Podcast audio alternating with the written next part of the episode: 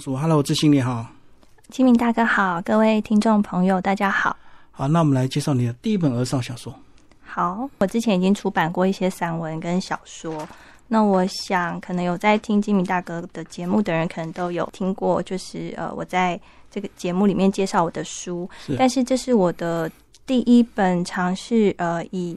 嗯，就是小孩，但当然也不只是小孩，就是也不只是青少年。我其实，在创作这个故事的时候，其实我的希望可以听到的读者呢，是每一个人不同的年龄都可以来欣赏这个故事，这样子。那这个故事是在讲一个在图书馆里面出生，然后的一个小老鼠十六，它的一个冒险的故事。会有这样的一个起源，是不是因为你跟你儿子互动的关系，所以你想要写一本他看得懂的书啊？嗯，我觉得有一个原因确实是如此，就是说，嗯，随着我的小孩他慢慢长大，然后他开始呃识字字，越来越多，，对，懂得字越来越多，然后开始看书，然后加上我以前也都会念书给他听，然后我记得我在写初稿的时候，其实我是有读给他听的，因为嗯。我想要知道说这个故事小朋友会不会有兴趣是，或者是里面我创造的一些词汇，就是老鼠讲话专用的词汇，还有武功招式，对武功招式，他会不嗯。会觉得诶，这很有趣？那另外一个原因是，呃，我在在二零一七、二零一八年的那个那段时间，确实有在一间图书馆工作。那所以因为那个工作的经验的关系，其实我也观察到很多图书馆里面的一些小故事，我就觉得这些故事有一些其实蛮让我觉得感动，或者是有一些启发的，所以我就想要把它呃透过呃转化成另外一个形式放进这个故事里面。嗯我们先来讲你这两年的工作经验。你那时候是什么原因去那边？嗯，因为我本身呃一开始其实是公务员，嗯然后我一开始是在文化局工作，哦，然后后来我有了小孩之后就请了育婴假。那我再回去工作的时候，呃，就调到了图书馆。我当时其实很喜欢那个工作，因为那工作它其实专门在处理的大概有两个部分，一个就是呃小孩子的绘本的是然后另外一个呢，就是关于呃新住民、新移民的部分。嗯那这个也是我自己呃长期有在呃关注的一个部分，所以我觉得我当时在那边工作其实蛮开心的。可是你在边工作，会不会有时候看书看得太投入，手边的工作反而耽误了？嗯，其实不会，因为你上班的时候不太可能看书，因为旁边有同事，所以其实你不太会去看书。那倒是我那时候因为图书馆的工作，它其实有，它其实六日是需要轮班的，就是你不呃你的上班时间可能会跟之前不太一样，因为六日你可能就要呃要巡管啊，要负责负担一些工作。那我那时候巡管的时候，其实就有发现一些。嗯，就是我刚刚提到的一些小的一些部分，像里面我其实很喜欢，就是这个插画，它的封面的插画有一个小男孩。嗯，那嗯，我这个在里面的一张叫《计程车男孩》，那这个小男孩其实是确有其人的，因为我当时我就说我在绘本区工作，那我就发现有一个小男孩，每次都会在那边，然后一个人哦，没有爸爸妈妈都没有在他旁边，然后他年纪其实比我自己的小孩大没有很多。那当时我的小孩其实都是有人在顾的，或者是上幼稚园，但是那小孩就是会一直在那里，然后到很晚很晚，就是等到图书馆关了，他才他才离开。然后我就觉得很奇怪啊。然后有一次我就问他，就说他爸爸妈妈呢？然后他就跟我说，哦，他就提到说，嗯、他的爸爸妈妈已经分开了。然后妈妈是中国籍的新移民嘛，那他可能就回到了中国，然后所以他看不到妈妈，他当然很想他，可是看不到妈妈。然后其实是跟爸爸生活在一起，可是爸爸为了家计，爸爸是一个计程车司机，所以他必须要就是长时间的工作，那他又可能没有多余的钱可以让这个小孩去可能课后班啊，或者是补习班，所以就把他带来这个图书馆里面，然后小孩就是一开馆就放进来，我不知道他是不是一开馆就然后闭放进来，馆带走。对，然后反正我就是看到这个小男孩常常都在那个地方，然后自己一个人在那边看书这样子，所以我看了那个小男孩，我其实我蛮有感触的，就是嗯，其实后来我发现，在便利商店也有很多这样的小孩，便利商店男孩，对，就是有一些小孩，他们可能父母需要工作，可是他们又可能没有多余的经济能力可以聘雇人来嗯。照顾他们，或者是可能他们又呃没有办法去补习班，那有一些做法可能就是会让他去图书馆，可能看书，嗯，或者是去呃便利商店这样子。所以我这个计程车男孩的故事，就是呃源自于呃我那时候遇见的这个小男孩的故事。嗯嗯，所以他都能够很安静的在那边看书，已经养成这样的生活习惯，对不对？对，但是你看到还是会觉得蛮不忍心的疼，对对对。对。好，我们来讲你儿子这段。你那时候小孩慢慢读字之后，他也会常常问你妈妈，你到底写什么书，对不对？所以有时候你要跟他解释，就比较不好解释，所以就想要写一本 比较好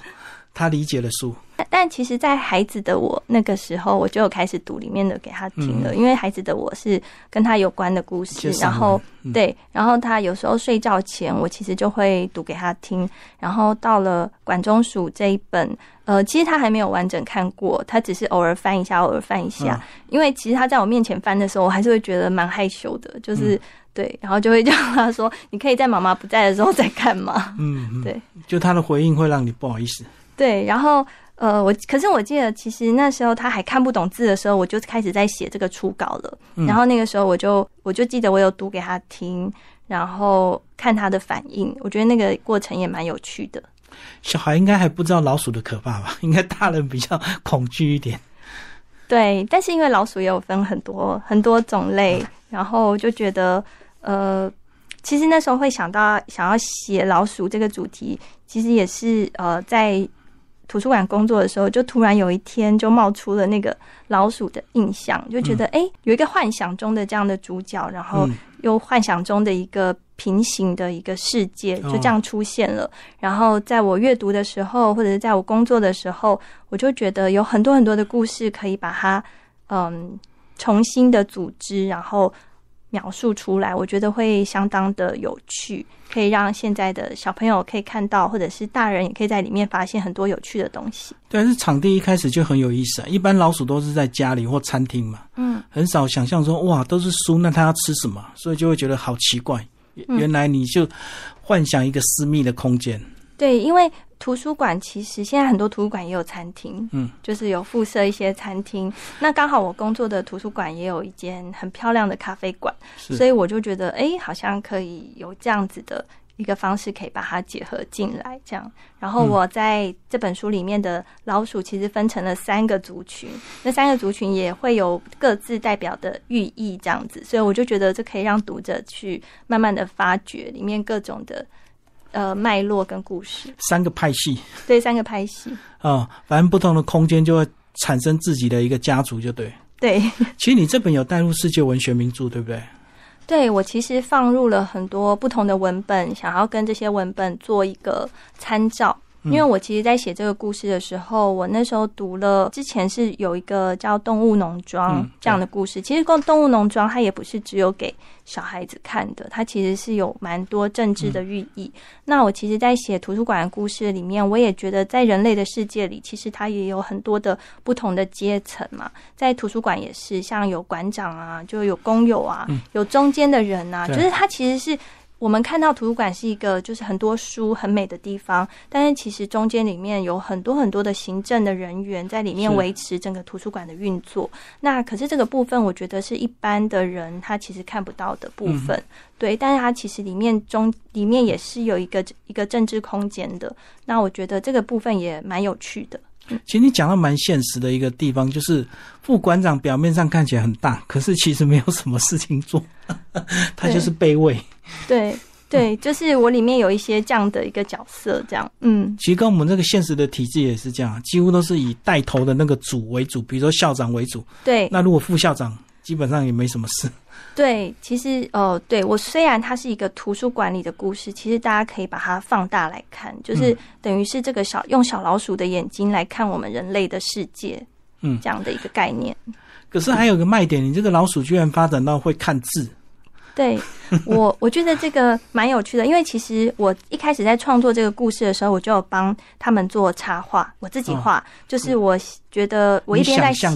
对我一边在写的时候，我就有画其中一些场景，比如说这个小老鼠可能的样子，它跟那个书很像一本一本吐司他第一次看到书的时候，想象那个书很像一片一吐片吐司对，然后我就画了一只老鼠跟吐司这样的一个概念。我觉得这样画图反而有助于我去继续想象这个故事。然后还有里面那个麻雀这个主角雀雀，我也有画它的样子，这样就是画了一些插画，然后然后来呃帮助我去发展这个故事。对就拟人化，对对对，比较好想象他的个性，就对。对对对对，就是让他的个性可以更突出。那我一开始在写这个，如果大家有读这本书的话，就会发现这个小老鼠它有一只眼睛其实是看不见的，它只有一只眼睛看得到。那这其实后来我才哦，因为这个故事其实从二零一七年到二零一八年，然后一直一直写下来。大家可以想想，其实已经过了蛮多年的，嗯就是这么多年，我这样不停的修修改改，这个主角的模样也有了改变。他本来从一个嗯、呃其实是两只眼睛都看到，后来我把它改成一只眼睛看得到。然后我其实也想要，就是呃，可能从不同的角度来看，就是这个主角，因为这个主角他其实一开始对自己是很自卑的，因为他对于觅食来说，他其实是有困难。我也为了要写这个故事，所以就读了一些老鼠关于老鼠的习性的 没有书。真的养一只老鼠来观察，没有，我不敢。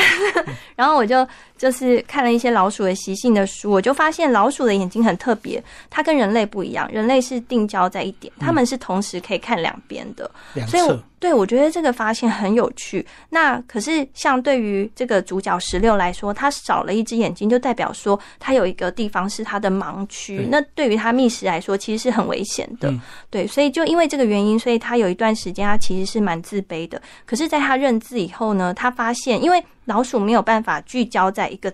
固定的点上，但是因为它只有一只眼睛，所以它反而能够跟其他老鼠比起来，它可以很快的就进入阅读的那个情境里面。所以我觉得，就是虽然他少了一只眼睛，但是其实这个部分它有一点像“天生我材必有用”这样子的一个概念。对，就是生命的残缺，反而意外发现他其他的这个天赋，这样。对我是希望可以把这个视角也带进去这个故事里。好，那其实里面反复好几次出现的一句话，就是所有的动物到底是不是生而平等，对不对？对你就是在讨论这个话题，跟包括我们人类一样。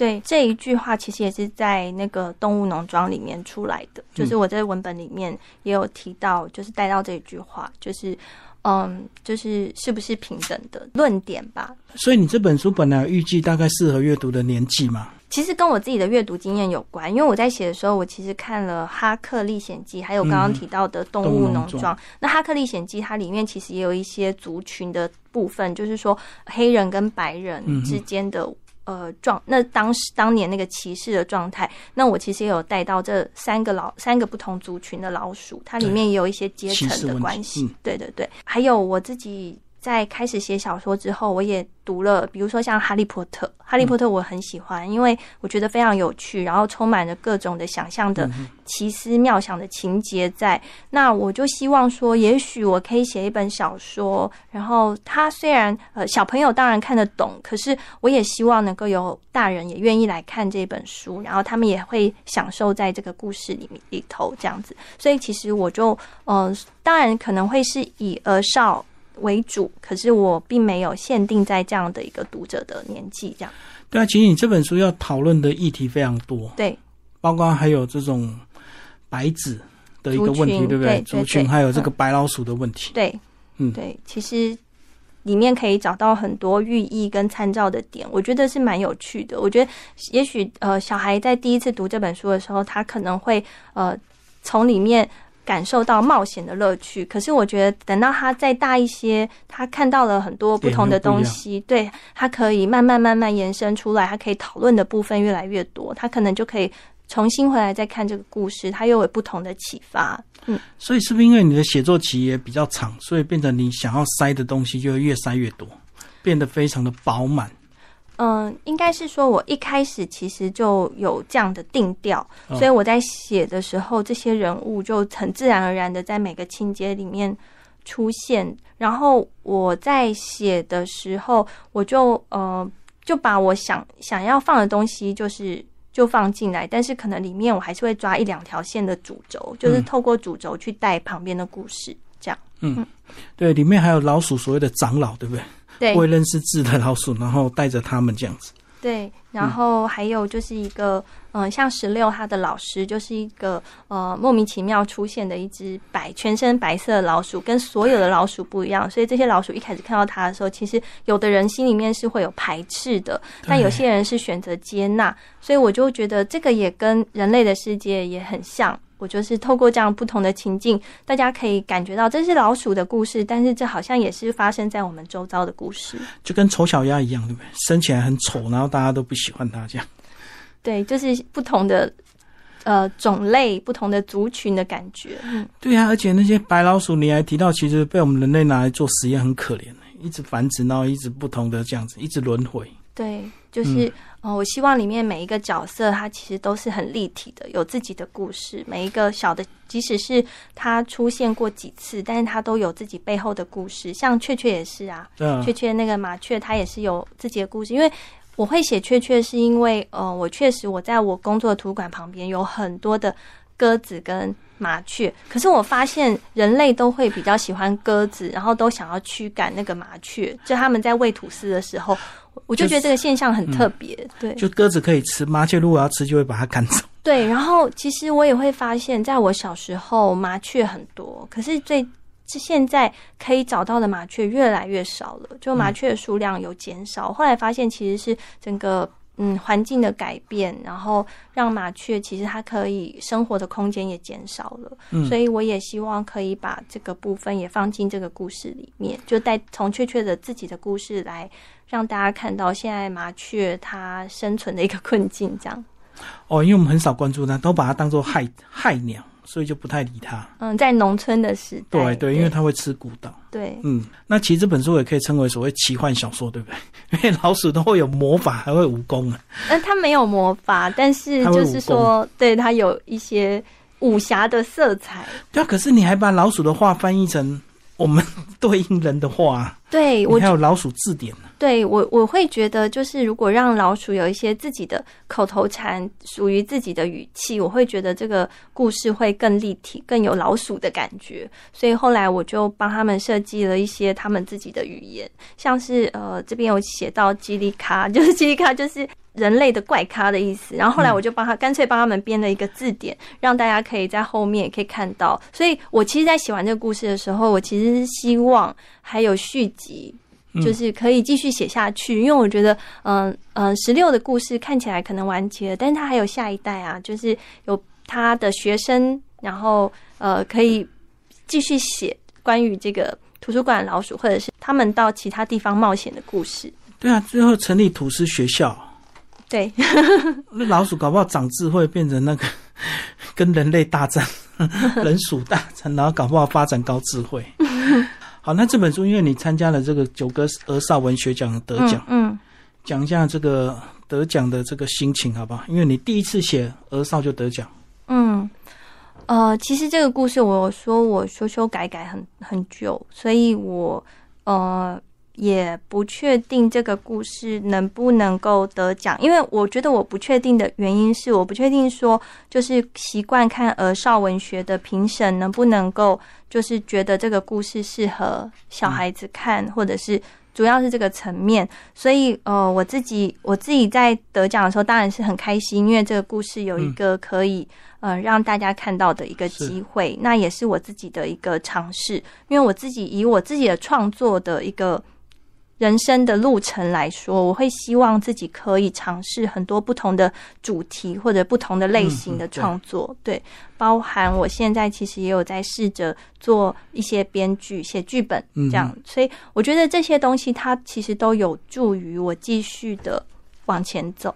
嗯嗯，就尝试各种多元，就对。对，好，我们最后讲一下你的这个插画的这个搭配好不好？许玉龙帮你画了几张插图，对不对？对我，我其实不认识这个许玉荣先生，然后他呃是都是九哥那边，他们得奖之后，他们就会跟一些插画家合配作，对，然后让可能我因为我不知道他们中间是怎么讨论的，但是他最后他会先给我看一个初稿，然后最后就是上色，就是呃才会有一个呃成品这样彩子。色版这样。对对对，然后呃，我一开始在看初稿的时候，我就很喜欢刚刚我讲到，就是计程车男孩嗯发现这个小老鼠的那个画面。我觉得这个遇人类跟老鼠的遇见，其实就是嗯、呃就是我这个故事它一个蛮核心的一个部分。